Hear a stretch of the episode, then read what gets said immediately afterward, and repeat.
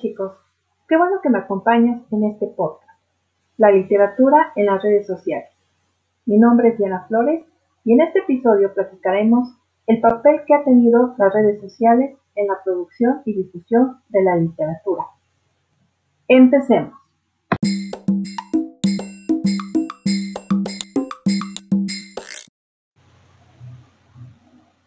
Si bien las redes sociales han cambiado la comunicación y la escritura, la literatura se abre camino hacia estas nuevas tecnologías. Ante las dificultades literarias, como el desgaste de la literatura clásica, la falta de autores o innovaciones literarias, o las revoluciones tecnológicas, se han generado nuevas formas de entender la literatura y nuevas formas de manifestarse. Como ejemplo, podemos mencionar el cómic o narrativa gráfica, con contenido épico y o de drama. Un ejemplo puede ser el universo de Marvel o los DC Comics.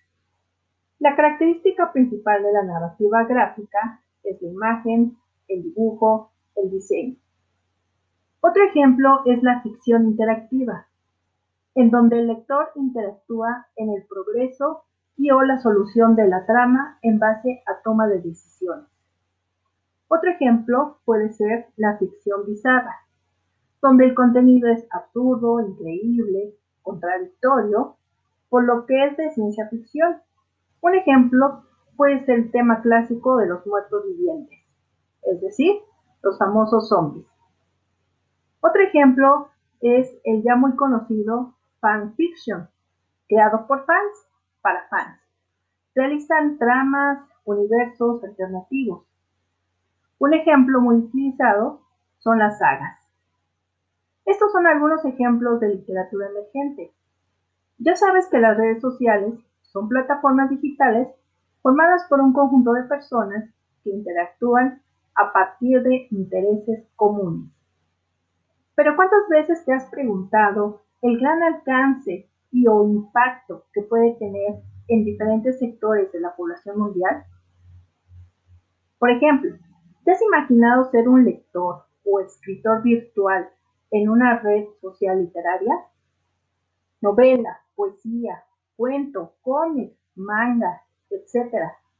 Puedes encontrar en WhatsApp, Lecturalia, LinkedIn, Biblioteca, Gorreados, Entre Lectores, etc. Sus características es que como usuario encuentras variedad de géneros, autores, críticas, comentarios, puntuaciones, recomendaciones, novedades, foros, debates, lo cual favorece la conversación entre usuarios. También hay espacios para autores independientes e incluso puedes subir tus propias historias. Son espacios importantes para la producción y difusión de la literatura, puesto que llegan a una gran cantidad de receptores. Imagínate estar en una comunidad internacional.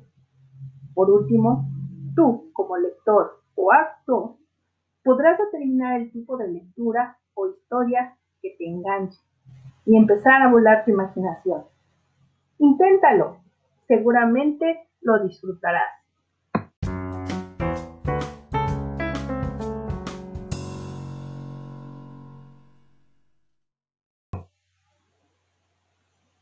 Gracias por acompañarme en este episodio. Recuerda que encontrarás algunos enlaces en las notas del podcast hacia sitios de interés y recursos adicionales. Nos vemos pronto.